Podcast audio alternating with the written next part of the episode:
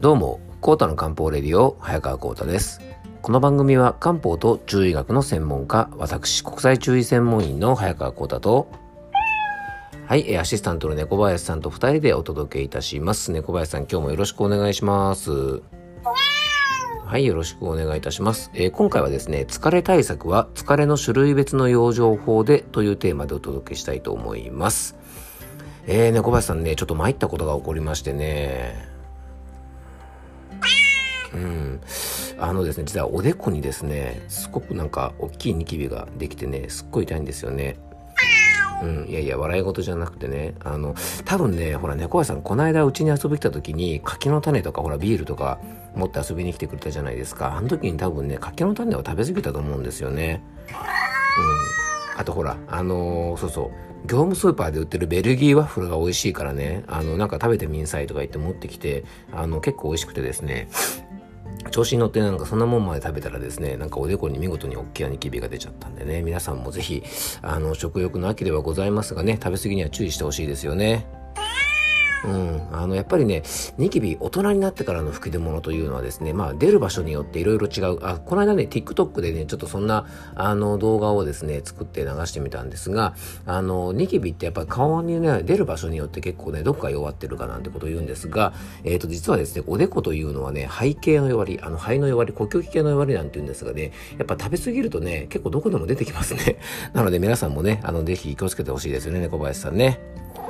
はい。ということでね、あの、おでこのニキビに負けずにですね、今日も頑張っていきたいと思います。えー、コータの漢方レディオ、今日もよろしくお願いいたします。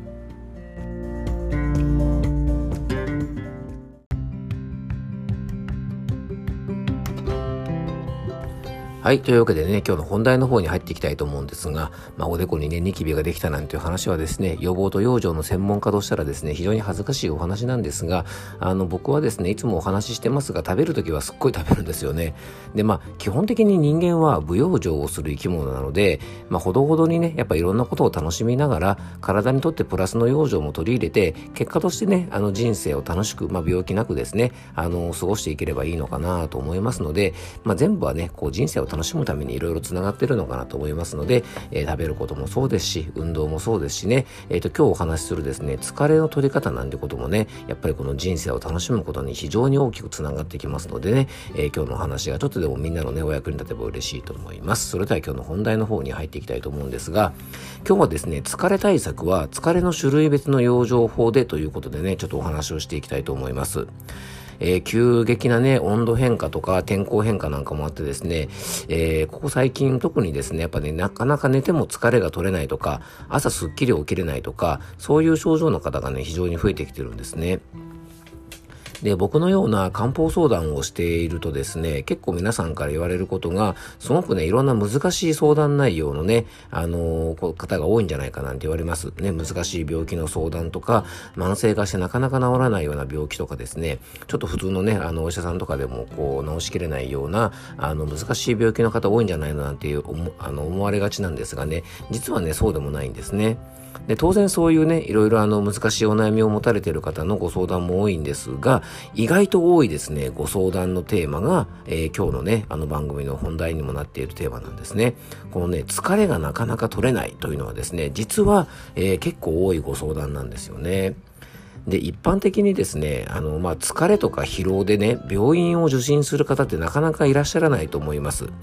まあ、よほどのことがない限りですね、医療機関に行って、あの、お医者さんにね、先生疲れが取れないんですけどっていうふうに受診する方はいないと思います。まあ、受診したとしてもですね、えー、例えばいろんな検査をしてね、あの例えば甲状腺ホルモンの分泌がね、あの、ちょっと異常があるとか、何か病気が見つかったとかですね、それで体の疲れが取れないとなれば、やっぱその病気の治療とかをね、お医者さんもしてくれると思うんですが、まあ、いろいろ検査してね、悪いところがないと、基本的にはね、あの、体を休めなさいとか、寝なさいって言われて、ああの、まあ、はい、終了という感じなんですよね。はい。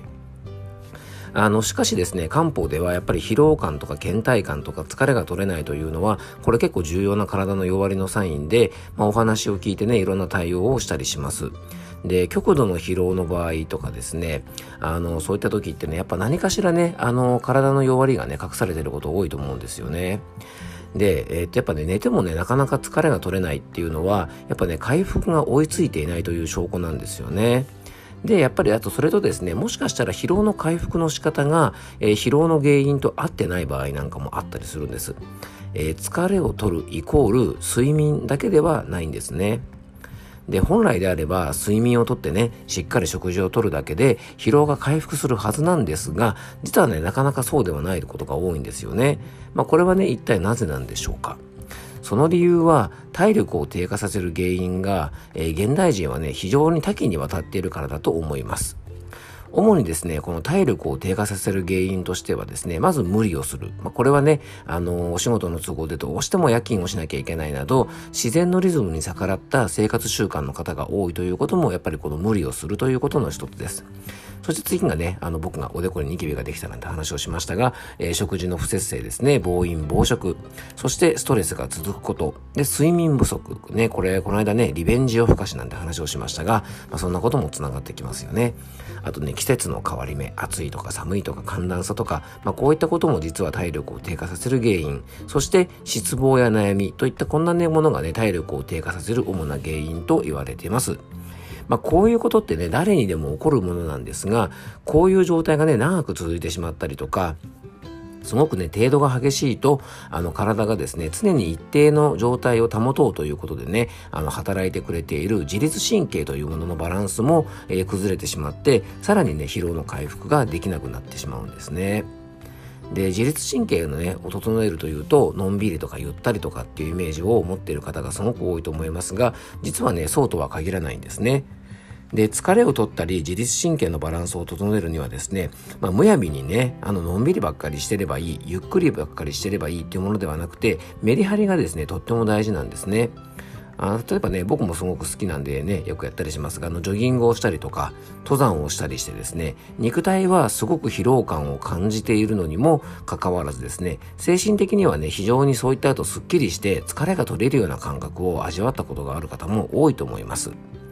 ですからね、自律神経を整えて疲れを取る方法の一つは、まあ、身近な運動のね、ヨガとかストレッチ、まあ、軽いジョギングとかウォーキングはもちろんですが、まあ、ガーデニングとかですね、まあ、畑仕事、農作業なんかをね、ちょっと趣味でやる、できる方なんかはやったりして、ある程度のですね、肉体疲労を感じることも、実はね、疲れを取ることにつながります。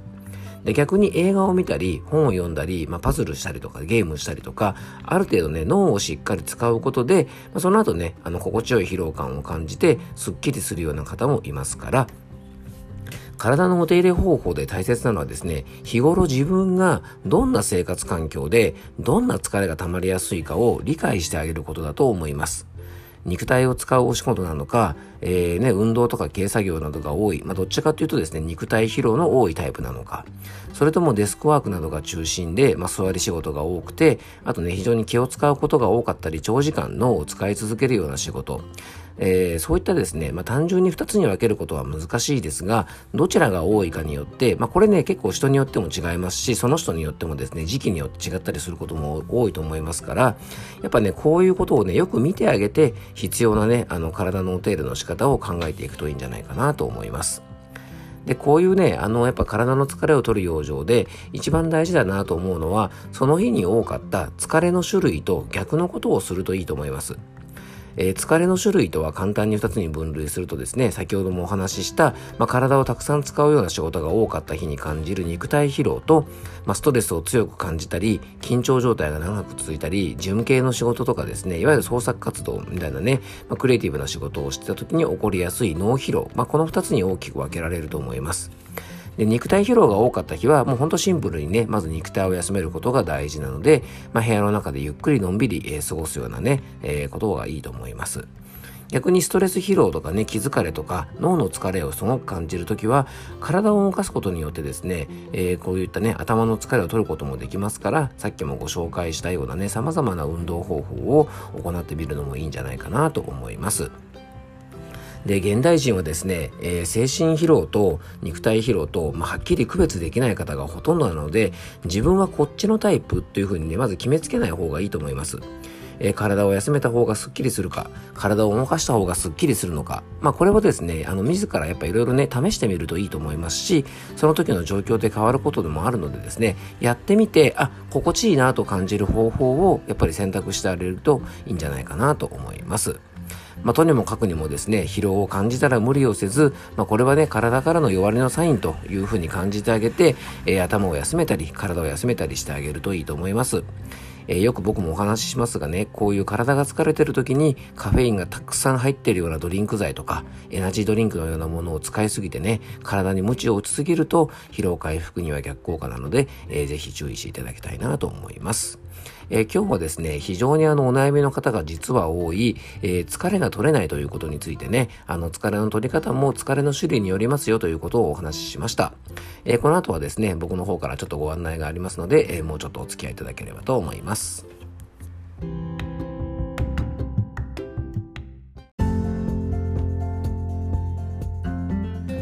はい。ということでね、今日は疲れの取り方についてね、お話ししてきましたが、猫林さんいかがでしたかね？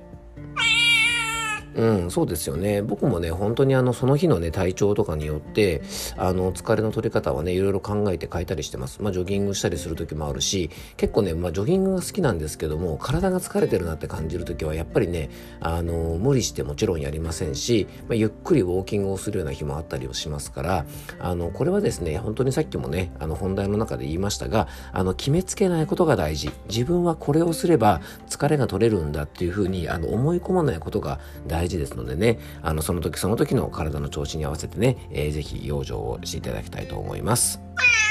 はい。ということでね、えっ、と、最後に僕の方からご案内なのですが、えっ、と、僕はですね、ノートのマガジンで、えっ、と、コータの漢方ラボというですね、えっ、と、月額500円の、えノートのマガジンを行っておりまして、えっ、と、こちらの会員を募集しております。え月額500円でですね、ノートの有料記事、すべてを読んでいただけるのとですね、あと、えっと、昨日もね、ちょっとご案内しましたが、毎月あの、僕の方でね、開催しているオンラインの漢方セミナーにですね、この月額500円のマガジン会員の方は、無料でご参加いただけますのでね、え登録方法は番組詳細の方にですね、僕のいろんなリンクを貼り付けてる Linktree というのがありますので、あ、今、 lit.link ですね。はい。えっ、と、 lit.link というですね、えっ、と、リンク集が貼り付けてありますので、そこからですね、ノートの方に、えー、行っていただければ、えー、僕のね、あの、こちらの、えー、ノートマガジンの登録ができますので、もしね、えっ、と、文章でも僕の、えっ、と、コラムをいろいろ読んでみたいな、なんて方とか、えっ、と、オンラインセミナーにね、あの、毎月参加したいな、なんて思ってる方は、あの、すごくお得なマガジンになっておりますので、えー、ぜひご利用ください。えー、今日はですね、あの、疲れも取り方もですね、種類別ということでね、お話しさせていただきました。まあ、ちょっとでもね、皆さんが人生を楽しむためのヒントになれば嬉しいです。えー、今日も聞いていただきありがとうございます。どうぞ素敵な一日をお過ごしください。漢方専科サーター薬房の早川幸太でした。では、また明日。